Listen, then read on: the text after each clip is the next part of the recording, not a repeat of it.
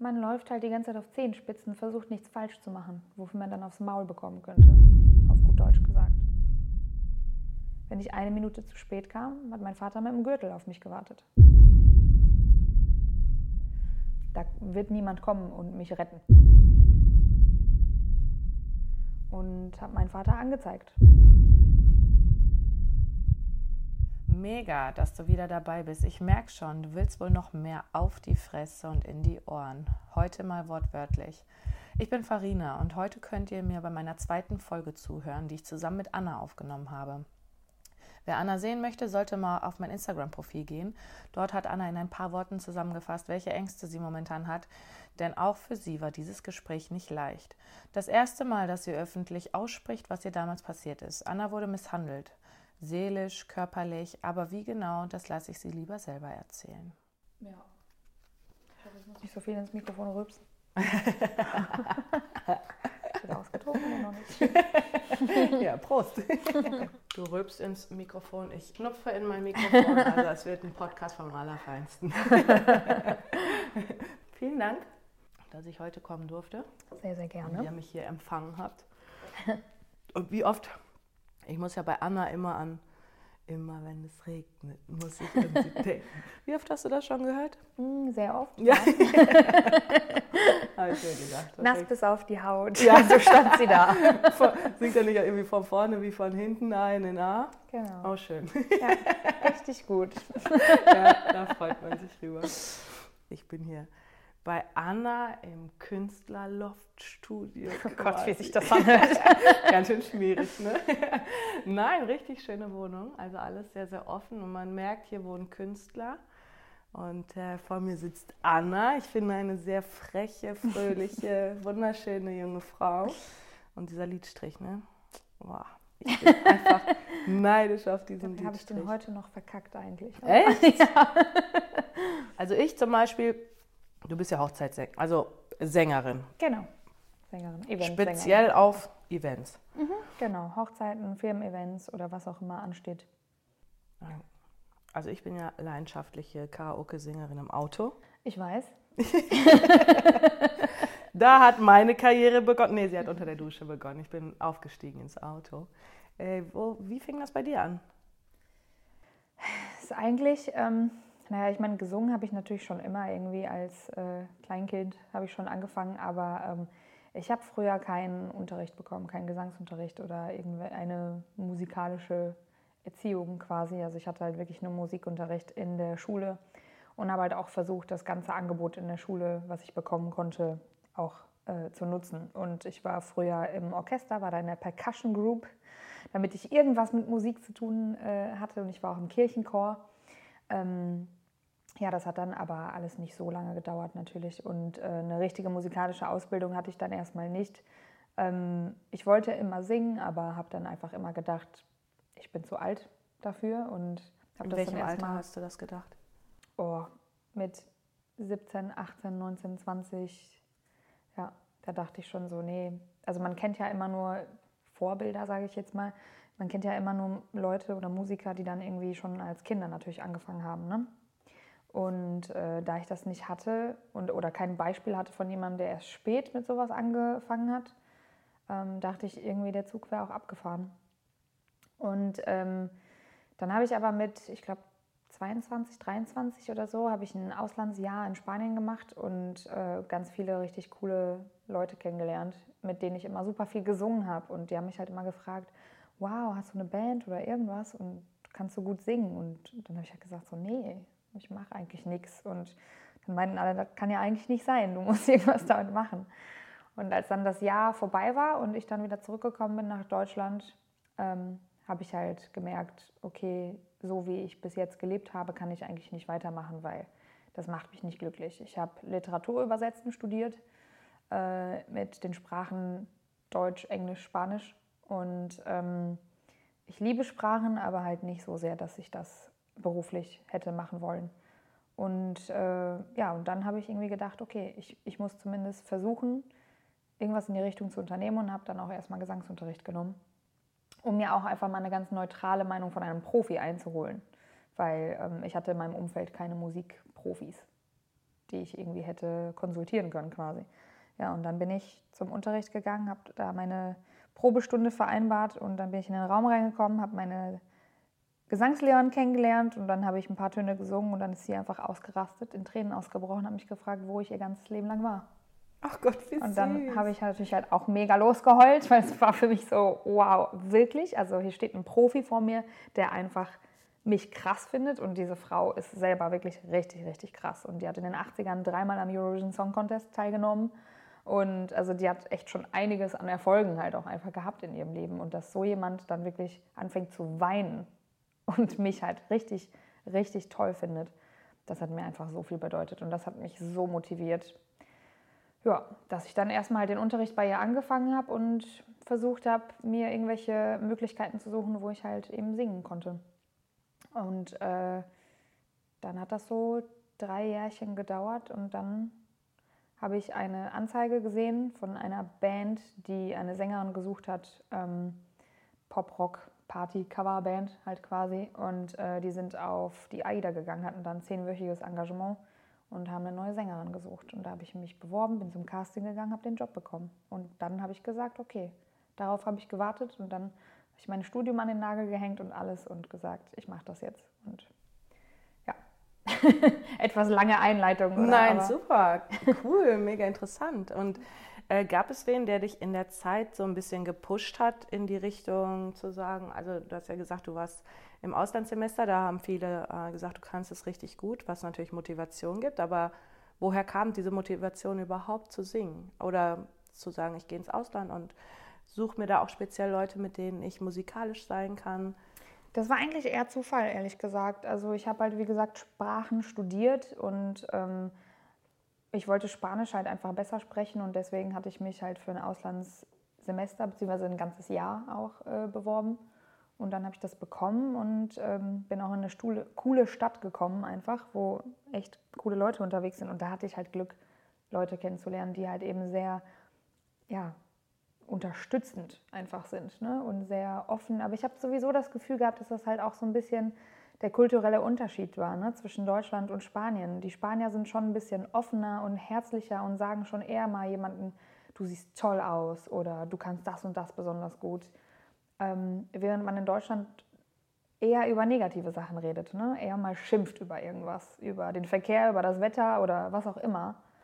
Und ähm, meine Freunde in Deutschland wussten auch, dass ich singen kann, aber die haben es mir quasi nie so richtig gesagt oder selten. Und ähm, das hat, glaube ich, auch so diesen Unterschied ausgemacht, dass ich da auf so eine Begeisterung gestoßen bin. Und dann bin ich eben nach Deutschland wieder zurück, habe gesehen, wie schlecht gelaunt alle sind und dachte mir so, nee, irgendwie ist es so ein Unterschied. Ich möchte halt so nicht leben. Ich muss, ich muss selber dafür sorgen, dass ich einen Grund zum Lachen habe und nicht darauf warten, dass mich irgendjemand hm, ja, befreit oder irgendwie erlöst. Ne? Das, ja. Cool. Das heißt also, ab der Zeit von der Schule, wo dann der Musikunterricht zu Ende war, bis 16, 17, beziehungsweise bis dein Auslandssemester war, war nicht so großartig viel mit der Musik? Nee, eigentlich nicht. Ja. Das heißt, das Auslandssemester war quasi der Startpunkt der neuen Motivation, deine Karriere zu starten. Das war echt, also einfach wirklich lebensverändernd. Es mhm. war ein mega geiles Jahr in dem ich wirklich sehr viel gelernt habe und sehr viele coole Leute kennengelernt habe und was im Endeffekt auch der Auslöser war, zu sagen, ich möchte halt für mich selbst kämpfen und äh, für mich selbst etwas tun, weil da wird niemand kommen und mich retten. Ne? Das war halt so ein bisschen, früher hatte ich so eine gewisse Ohnmacht immer verspürt und dachte mir so, ja, mein Schicksal ist nun mal wie es ist. Ich wurde halt nicht gefördert von meinen Eltern. Das ging halt nicht. Ne? Und Deswegen muss ich mich diesem Schicksal ergeben und aus mir wird halt nicht mehr das werden, was ich eigentlich wollen würde. Und äh, das hat sich halt, oder diese Denkweise hat sich dann in Spanien oder nach Spanien sehr verändert. Gab es da eine spezielle Situation, an die du dich erinnern kannst, was so ein, wie so ein Schlüsselmoment war? Nicht wirklich. Also es war wirklich eine Ansammlung aus vielen Sachen. Und dann bin ich eben aus Spanien zurückgekommen und die ersten drei Monate war ich einfach unglaublich depressiv ich war immer in, also in so einem Zustand, wo ich weder super traurig war, noch, noch konnte ich irgendein Glück verspüren. Ich war so wie gelähmt. Und es war echt ungefähr so drei Monate lang, das weiß ich noch ganz genau. Und dann auf einer Weihnachtsfeier von der Uni, von meiner Fakultät, bin ich dann vor meinen Freunden einfach irgendwann in Tränen ausgebrochen und habe gesagt, nee, ich möchte das nicht, ich möchte singen. Und das Krasseste war, als ich das gesagt habe, haben alle einfach nur so zustimmend genickt und meinten, ja, solltest du ja auch. Du hast ja auch mega Talent. Und dann habe ich halt noch mehr geweint, habe die gefragt, warum die mir das nie gesagt haben. Also halt nicht auf diese Art und Weise zumindest. Und dann war es tatsächlich die Reaktion von vielen Leuten aus meinem Umfeld, nicht von allen. Es gab natürlich auch einige Leute, die da negativ drauf reagiert haben. Ähm, aber es gab doch viele positive Reaktionen, Leute, die gesagt haben, ja, du solltest da auch wirklich was mitmachen. Und das hat mich dann natürlich, hat mir dann nochmal Aufschwung dann verpasst, ne? dass ich irgendwie das Gefühl hatte, okay, ich muss es halt zumindest versuchen. Und was hat und was gibt dir die Musik? Alles. Es ist schwer, schwer, das so pauschal zu beantworten. Musik war einfach schon immer alles für mich. Musik hat mich immer getröstet in schweren Zeiten, von denen es viel gab. Und äh, aber halt auch immer unglaublich gute Laune verpasst und ich weiß nicht, auch auf jeder Party war ich halt immer für die Musik zuständig, schon immer gewesen. Und dann habe ich halt Playlisten gemacht und dann habe ich mich eigentlich nie mit den Leuten unterhalten, sondern drei Stunden lang gesungen in der Ecke. das für mich einfach alles war. Und auch von klein auf, also ich bin, meine Eltern haben immer sehr, sehr viel Musik gehört und haben es wirklich immer richtig laut zu Hause aufgedreht. Und mein Vater hatte eine riesige CD-Kollektion und früher gab es auf Tele 5 immer zwischen Mitternacht und fünf oder sechs Uhr morgens liefen nur Videoclips.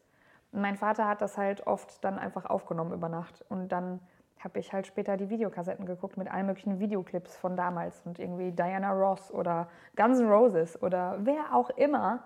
Und das, ich war immer so fasziniert davon und ich wollte halt einfach auch so sein wie diese Menschen im Fernseher.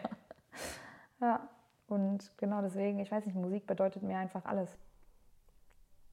Kannst du Gefühle oder Situationen mit der Musik verarbeiten? Ja, auf jeden Fall. Das war schon immer so. Wenn ich traurig war, habe ich Musik gehört und dann auch viel geweint. Ähm, aber das war halt auch immer dann wichtig für einen Heilungsprozess. Und dabei hat mir halt Musik einfach geholfen, die, die Gefühle halt einfach schneller und besser irgendwie rauszulassen. Ähm, und genauso eben, wenn ich halt ein Hoch hatte, dann mich halt auch noch mehr in dieses Hoch hineinzusteigern. Hm. In, dem, in eurem Song About You, da singst, also zeigst du dich halt auch sehr verletzlich mhm. und du singst auch über einen Heilungsprozess und dass du dich äh, recovered, also wie ist das deutsche Wort für recovered? Mm, ähm, ja, ich kann das ja, wiederhergestellt. So also klingt gerade blöd, aber also, ja, du hast dich recovered und dass du jetzt eine bessere Person bist als zuvor. Ähm, woher kamen diese Gefühle? Also ich hatte eine äh, ganz böse Beziehung, beziehungsweise ich ähm, kann man eigentlich nicht richtig Beziehung nennen, wobei im Endeffekt war es ja eine Beziehung, auch wenn er es nicht zugeben wollte, war es eine Beziehung, ähm, die halt irgendwie über drei Jahre oder so gegangen ist, wo es halt einfach ein ständiges Hin und Her war und wo ich sehr, sehr verliebt war und er aber nie offiziell zusammen sein wollte und mich halt ähm, ständig hingehalten hat. Und ich habe es halt mit mir machen lassen. Das war eben das Schlimme daran. Und das ähm, ging wirklich halt eben sehr, sehr lange. Und About You habe ich dann halt einfach in einem Moment geschrieben, wo mir einfach klar geworden ist, das geht so nicht weiter. Und ähm, das war auch der allererste Song, den ich jemals in meinem Leben geschrieben habe. Also ernsthaft zumindest. Und ähm, das Lustige ist, das war zu einem Beat, den er der Typ, um den, es, um den es eigentlich geht in dem Song, er hatte den Beat dazu eigentlich gemacht, hat mir den zugeschickt und ich dachte mir so, ach ja, ich schreibe da jetzt mal was draus. Und dann habe ich eigentlich über ihn geschrieben. Ich glaube, er, hat es bis heute nicht gecheckt. Ja? Wir haben aber seit Jahren auch keinen Kontakt mehr. Mhm. Und du bist ja jetzt im Du mit deinem neuen Partner, mit dem Tobi. Ist es dann nicht komisch, eine ehemalige Beziehung mit einem Song zu verarbeiten, wo dein neuer Partner einen Teil zu beiträgt, also musikalisch? Hm, ich glaube nicht. Also weder für ihn noch für mich. Es ist ja halt einfach, jeder hat eine Vergangenheit. Ne? Und jeder äh, schleppt irgendwie was mit. Und Tobi hatte auch Freundinnen vor mir und ich hatte halt irgendwie Partner vor ihm.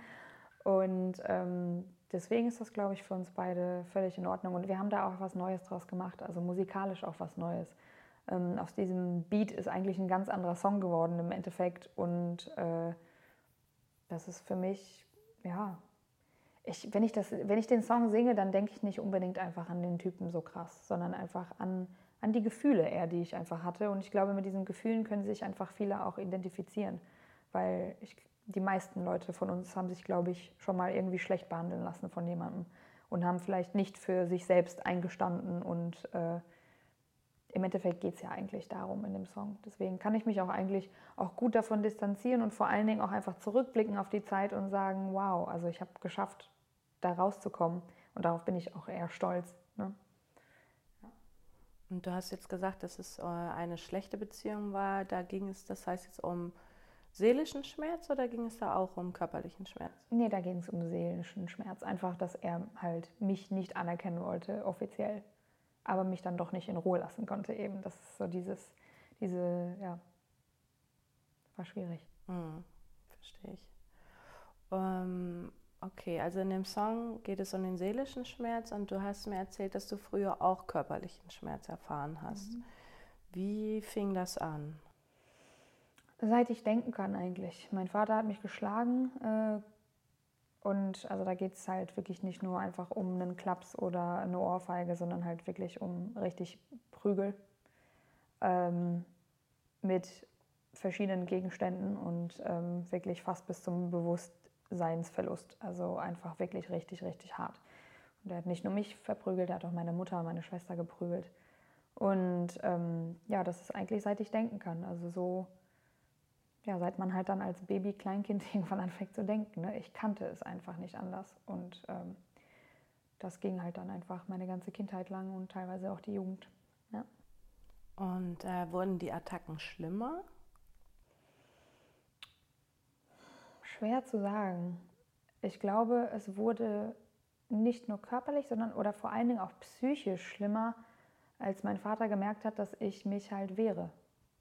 Meine Mutter und meine Schwester waren einfach nie so stark ähm, und haben sich dann nicht wirklich zu Wehr gesetzt, aber ich habe es auch zwischendurch mal geschafft, dann zurückzuschlagen. Oder wenn ich nicht zurückgeschlagen habe, dann habe ich mir anders geholfen. Ich bin mit elf Jahren zu, meiner, zu meinem Schuldirektor gegangen, habe ihm meine meine blauen Flecken gezeigt. Ich war von Kopf bis Fuß einfach lila und habe halt gesagt, was passiert ist. Und dann bin ich zum Jugendamt gegangen mit ihm und dann bin ich ins Kinderheim freiwillig gegangen mit elf Jahren und habe meinen Vater angezeigt. Und ähm, dann wurde halt der psychische Druck, den er auf mich ausgeübt hat, schlimmer, weil er mir dann noch vorgeworfen hat, dass ich eine Petze bin und dass ich irgendwie, also, ne, so, dann ist er irgendwie nochmal von einer ganz anderen Seite an mich herangetreten. Dann war es halt eben nicht nur körperlich, sondern das war dann irgendwie, ja, das war irgendwie schlimmer. Also als er gemerkt hat, dass ich mich halt einfach wehre und dass ich mich nicht nur körperlich wehren kann, sondern eben auf ganz andere Arten und Weisen. Und ähm, warum hast du dir den Schuldirektor ausgesucht, mit dem darüber zu sprechen? Äh, ich wusste einfach nicht, wo ich hin soll. Ich habe mit meinen Freundinnen in der Schule darüber gesprochen, habe gesagt, dass ich Hilfe brauche, dass ich einfach so nicht, ich möchte nicht nach Hause, ich möchte nicht geschlagen werden. Und dann haben die vorgeschlagen, ja, lass doch mal mit unserer Lehrerin reden und mit dem Direktor. Und dann, genau, so ging das dann. Mit elf Jahren war das. Das waren ja auch dann, deine Freundinnen waren ja auch noch Kinder. Genau, die waren auch alle elf. Das war in der Schule eben. Ja, wir waren, ich glaube, in der fünften, sechsten Klasse, irgendwie sowas. Und hast du dich dann bei deinem Direktor gut aufgehoben gefühlt? Hat er gut reagiert? Ja, auf jeden Fall. Ähm, ich habe halt auch gesehen, teilweise war sowohl meine Lehrerin als auch mein Direktor, die waren, mein Schuldirektor, die waren fast ein bisschen stolz, dass ich den, darauf, dass ich denen so vertraut habe einfach. Ähm, zumal das eigentlich gar nicht Personen waren, zu denen ich ein super Verhältnis hatte. Aber es war halt irgendwo eine Autoritätsperson in meinen Augen natürlich. Ne? Und deswegen dachte ich mir, ja, wo soll ich hingehen? ich bin ja schließlich in der Klasse, in der Schule und dann gehe ich halt dahin. Ne? Und habe mir da einfach eben die Hilfe geholt. Ja. Hast du mit deiner Mutter da mal drüber gesprochen? Also auch insbesondere jetzt damals, dass ich du den Gedanken hast, du möchtest, du musst mit jemandem darüber reden, du brauchst Hilfe? Ja, also ich weiß, ich glaube, ich habe meine Mutter schon mit fünf Jahren gefragt, warum sie sich nicht scheiden lässt. Ich glaube, wenn ich mal jetzt so drüber nachdenke, im Nachhinein ist es schon krass, wenn dein fünfjähriges Kind dich fragt, kannst du bitte meinen Vater verlassen? also, aber bei meiner Mutter konnte ich halt einfach auf keine Hilfe zählen. Die war zu schwach, zu äh, codependent, wie sagt man das? Irgendwie ähm, abhängig halt ne? von der ganzen Situation irgendwie. Und deswegen habe ich da einfach keine Hilfe erhalten. Und dann, klar, als Fünfjährige weißt du noch nicht, was du machen kannst. Aber wenn, je älter du wirst, dann suchst du halt irgendwie nach Lösungen. Ja, und das war dann damals so die erste Lösung, die ich gefunden habe, sozusagen, ja. Und ist deine Schwester älter oder jünger? Fünf Jahre älter. Hast du mit ihr darüber gesprochen? Ja, aber es ist genauso das, eigentlich das Gleiche wie bei, meiner, wie bei meiner Mutter. Einfach viel zu schwach, um sich zu wehren und viel zu verängstigt. Als ich dann damals ins Jugendamt gegangen bin und meinen Vater angezeigt habe, wurden halt auch natürlich meine Schwester und meine Mutter eingeladen fürs Gespräch und dann haben die denen gesagt, ich bin von der Treppe gefallen. Das wäre mein Vater nicht. Also die haben den auch geschützt. Ja. Was war das für ein Gefühl? Ja, schlimm. Schlimm, einfach da auch so hintergangen zu werden. Aber andererseits hat es mich auch nicht so sehr gewundert. Weil sonst hätten sie sich ja schon vorher gewehrt oder mir geholfen oder, ne? Ja. Aber dein Direktor hat dir trotzdem geglaubt. Ja, auf jeden Fall. Das Jugendamt auch. Ich war ja, wie gesagt, ich war äh, übersät von blauen Flecken. Also von daher, das äh, war irgendwie auch ganz ersichtlich, dass das nicht durch einen Treppensturz gekommen ist. Und ähm, ja, und dann war ich auch erst mal drei Wochen im Kinderheim. Äh, das war kurz vor Weihnachten und ich muss sagen, also im Kinderheim ist ja auch nicht gerade schön. Ne? Ähm, ich war auch in einer so einer Übergangsgruppe da waren eigentlich nur jüngere Kinder im Alter von zwischen drei und sieben. Wie kann ich mir das vorstellen da? Das ist halt wie so eine größere, also es war eine ganz schöne alte Anlage eigentlich in Essen. Ähm, wie so eine, das sah fast aus wie so eine ein bisschen so ein bisschen burgmäßig oder so, also so ein bisschen, also nicht, nicht so spektakulär wie Hogwarts. Aber äh, eigentlich ganz schönes altes Gebäude und da in einem äh, Bereich war halt ja, wie so eine riesige, riesige Wohnung und da waren halt mehrere Zimmer. Und äh, die Kinder hatten, je nachdem wie alt sie waren, ein eigenes Zimmer oder haben sich das geteilt. Und es gab einen großen Gemeinschaftsraum, eine große Gemeinschaftsküche eben. Und da wurde dann halt immer ne, zusammen zu festen Zeiten natürlich gegessen. Da waren auch immer Betreuer, immer Wechselnde dann, äh, die da im Schichtsystem gearbeitet haben. Ja, aber wie gesagt, viele Kinder waren eher so zwischen drei und sieben und ich war mit elf natürlich schon eigentlich fast ein pubertierender Teenager. Und ähm, das war natürlich auch irgendwie nicht cool für mich, dann da zu sein, weil ich irgendwie überhaupt keinen Anschluss hatte. Ja, und dann bin ich nach drei Wochen wieder zurück nach Hause. Mein Vater hat versprochen, mich nicht mehr zu schlagen. Hast du ihm geglaubt? Ähm, Jein, ich wusste ja, ich habe was mit, gegen ihn in der Hand. Wenn er nochmal mich schlägt, dann gehe ich halt zur Polizei. Und das wusste er auch. Und ähm, das war eben dieser Psychoterror, der dann einfach schlimmer geworden ist. Also so, dass er mich dann nachts manchmal geweckt hat, mit der Taschenlampe in meine Augen geleuchtet hat und geguckt hat, sich meine Pupillen angeguckt hat, weil er der Meinung war, ich würde Drogen nehmen, zum Beispiel. Also halt solche Sachen. Oder dass ich halt auch quasi gar nicht mit meinem Vornamen angesprochen wurde, sondern mit Beleidigung. Und ähm, ja, also sowas hat dann auf jeden Fall ganz stark zugenommen. Aber körperlich hat er mich dann quasi in Ruhe gelassen, eben aus Angst. Ja. Also ab dann für immer oder? Ähm, ich habe dann nur noch quasi bis ich 13 war ähm, zu Hause gewohnt. Und dann eines Tages hat mein Vater mich einfach zu Hause nicht mehr reingelassen. Und ähm, dann habe ich bei meiner Freundin angerufen, ihr das gesagt, und meinte ja, dann kommst du jetzt hier hin. Und dann haben mich ihre Eltern einfach aufgenommen. Die haben erstmal gesagt, du bleibst jetzt erstmal übergangsweise hier.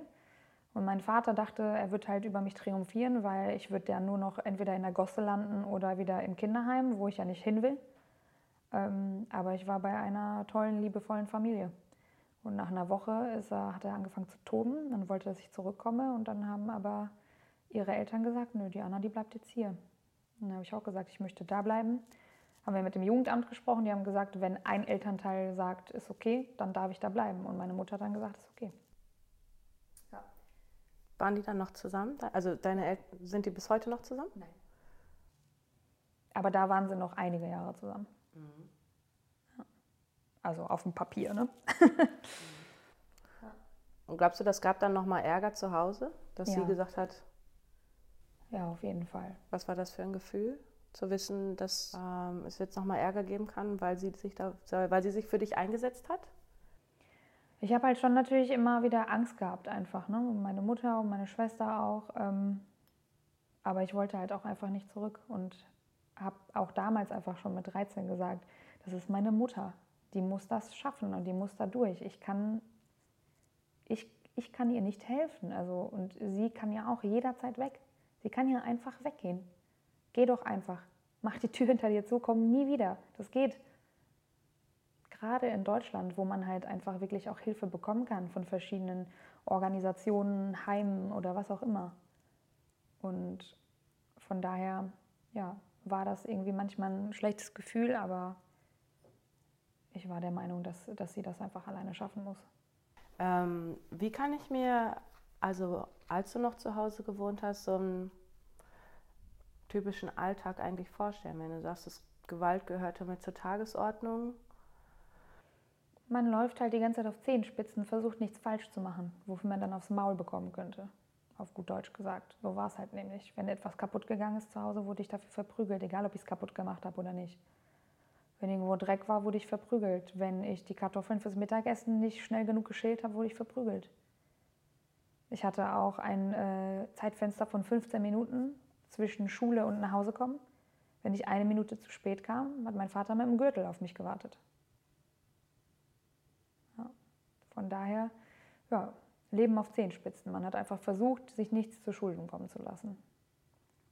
Und das merke ich auch bis heute, dass ich sehr darauf bedacht bin, alles richtig zu machen und auch sehr perfektionistisch bin teilweise. Und das dann auch von anderen Menschen erwartet, dass sie genauso sind. Und wenn sie nicht so sind, dann frage ich mich, was ist denn mit euch nicht in Ordnung? Aber wenn ich darüber nachdenke, dann weiß ich natürlich, woher das bei mir kommt. Ne? Also. Gibt es eine Situation, an die du dich besonders erinnern kannst früher? Oh, es sind ganz viele. Und der Wendepunkt, äh, an dem du gesagt hast, so jetzt ist Ende, jetzt wehre ich mich oder unternehme was und ich will das nicht mehr? Ja, die gab es ja mehrmals quasi. einmal mit elf eben dieser Punkt, als ich da ins Heim Aber was war, das, was war das für eine Situation, in der du bewusst entschieden hast, jetzt ändere ich was? Das lasse ich nicht mit mir machen. Naja, also mit elf war das ja so, das war nach einer richtig, richtig schlimmen Prügelei auch. Ähm, wo ich halt einfach auch wirklich so schlimm dann aussah, dass ich dann keinen Ausweg mehr gesehen habe und in der Schule eben meinen Freundinnen davon erzählt habe. Was war da der Auslöser, dass es dazu gekommen ist? Zu der Prügelei? Das weiß ich nicht mehr. Also, weil, wie gesagt, es gab ja ständig Gründe, warum ich mir das ja angeblich verdient habe, verprügelt zu werden. Von daher, nee, an den Auslöser kann ich mich eigentlich nicht erinnern. Aber halt eben an den Schritt, dass ich gesagt habe, nee, ich muss da jetzt mit jemandem drüber sprechen. Und ich möchte einfach nicht lügen. Das war es halt auch. Dieses Gefühl, mir wurde von kleiner vermittelt, du musst was verstecken, du musst was verbergen. Die anderen dürfen nicht wissen, was zu Hause passiert. Und ich fand das immer so schrecklich, weil ich einfach sehr, sehr ehrlich bin. Und ich fand das immer so grausam, mich verstellen zu müssen und Menschen anlügen zu müssen. Und dann mit 13, wie gesagt, hat mein Vater mich ja nicht reingelassen. Und ganz komisch, ich hatte eigentlich das Gefühl, dass es passieren wird. Ich hatte mich an dem Tag mit meiner Freundin getroffen, als, ich, als wir uns verabschiedet haben und ich nach Hause gegangen bin, habe ich zu ihr gesagt, ich habe das Gefühl, mein Vater lässt mich gleich nicht rein. Kann ich dich gleich anrufen, wenn das so ist? Und genau so war es. Und das hat er vorher nie gemacht. Ich, war, ich wusste es einfach. Wahnsinn. ja, eigentlich recht unheimlich, aber. Total. Ja. Also hattest du keinen Schlüssel von der Wohnung oder hat er die Tür nicht aufgemacht? Ich hatte irgendwie, glaube ich, an dem Tag keinen Schlüssel oder so. Irgendwie, ich weiß es auch nicht mehr. Irgendwas war da. Hast du ihn mal gefragt, warum er dich nicht mehr reingelassen hat? Ich habe dann bin zur Telefonzelle gegangen, habe zu Hause angerufen, dann ist meine Schwester dran gegangen, hat gesagt, ich habe hier zu Hause nichts mehr zu suchen, ich habe kein Zuhause mehr und hat aufgelegt. Hat sie das von sich aus gesagt oder weil sie es sagen musste? Weil sie es sagen musste, natürlich, ja. Was war das für ein Gefühl? Ehrlich gesagt fast Erleichterung, weil ich ja, wie gesagt, ich war ja irgendwie ein bisschen vorbereitet auf die Situation. Aus irgendeinem ganz komischen Grund. Und dann war es irgendwie fast erleichtert, weil ich dachte, cool, ich rufe jetzt meine Freundin Martina an und die sagt dann, alles klar, du kannst jetzt erstmal hier schlafen und dann schaue ich mal, wie es läuft.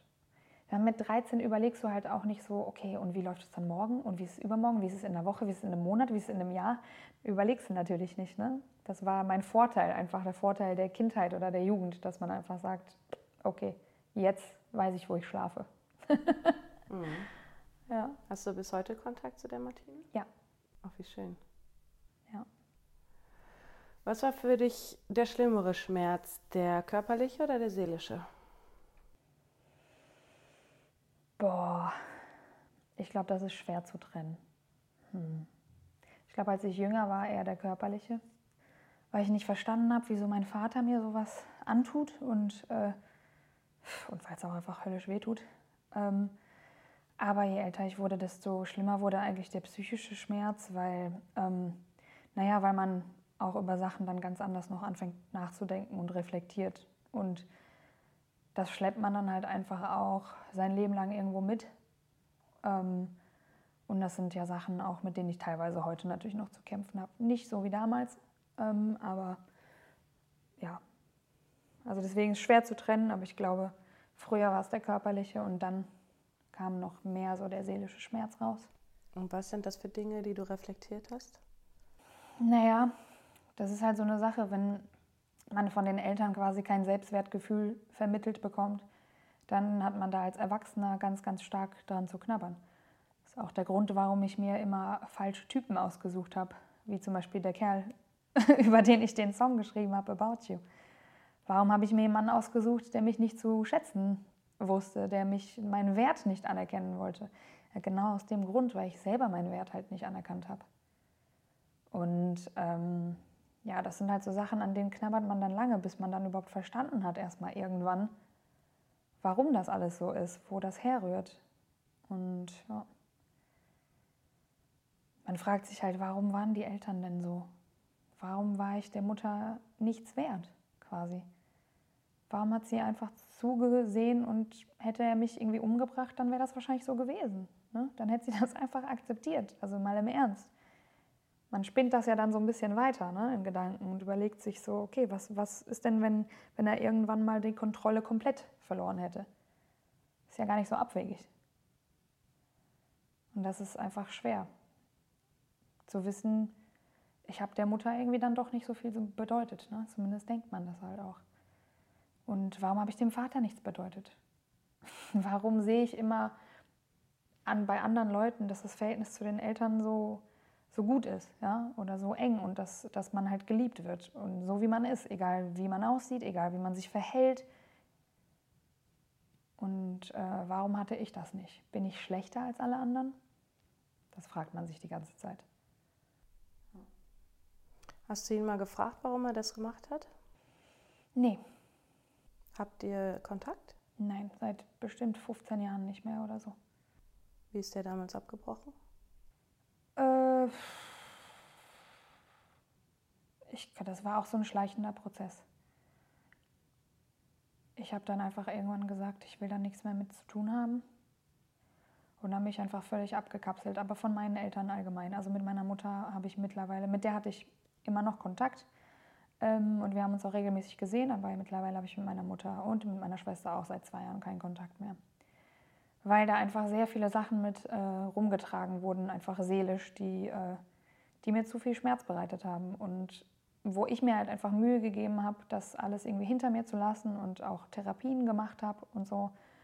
Und die halt eben nicht. Und die haben halt mich tagtäglich einfach runtergezogen. Durch Anrufe, durch irgendwie, weiß ich nicht was. Ich habe einfach irgendwann gesagt, das kann nicht sein, dass ich das mein Leben lang ausbaden muss, dass meine Familie irgendwie nicht funktioniert. Ich habe ja niemanden darum gebeten, auf die Welt zu kommen. ich habe nicht gesagt, hallo, ich möchte jetzt und äh, die Verhältnisse sind mir egal, sondern ich wurde halt in schlechte Verhältnisse hineingeboren und irgendwann muss das doch endlich aufhören. Ich dachte, dass das alles aufhören würde, wenn mein Vater dann irgendwie weg wäre, wenn diese Gewalt nicht mehr da wäre. Aber das war es nicht, weil meine Schwester und meine Mutter sind halt nicht so stark psychisch gewesen und haben es halt auch nicht hinbekommen, sich mal therapieren zu lassen. Und die schleppen das alles mit sich rum und tun halt anderen Menschen auch auf andere Art und Weise als mein Vater, aber tun anderen Menschen auch damit weh. Und ich wollte es einfach irgendwann nicht mehr. Hast du mit denen mal darüber gesprochen, ähm, wie die Situation früher für dich war? Ja. Es war halt einfach, meine Schwester hatte irgendwann einfach die ganze Zeit nur noch ein schlechtes Gewissen mir gegenüber.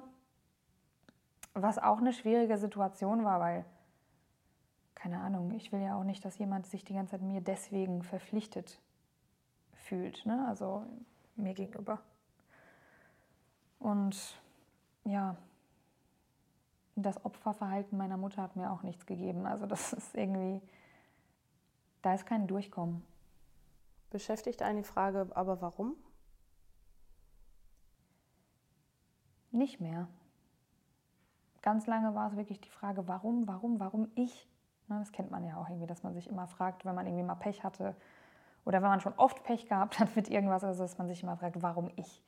Und natürlich war das bei mir, diese Warum ich-Frage war ganz, ganz extrem. Ähm, aber ich hatte irgendwann das Gefühl, dass das eher so eben ein Opferverhalten ist. Dieses immer Warum ich, also immer den irgendwie auch die Schuld anderen geben. Und ja, klar, ich kann ja nichts dafür, dass ich geschlagen wurde oder irgendwas. Aber es nützt auch nicht, wenn ich halt einfach mich in diesen Gefühlen komplett gehen lasse und einfach nur in Selbstmitleid zerfließe. Und ich habe einfach irgendwann akzeptiert, ich muss, oder gelernt, ich muss Dinge einfach manchmal akzeptieren, auch wenn ich sie nicht mag.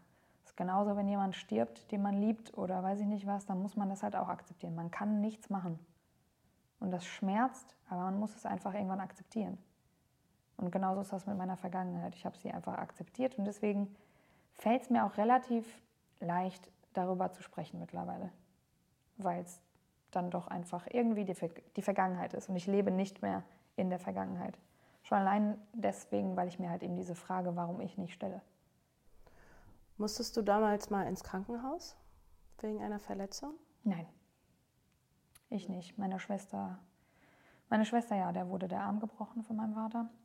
Ähm, aber ich bin da irgendwie so rausgekommen immer.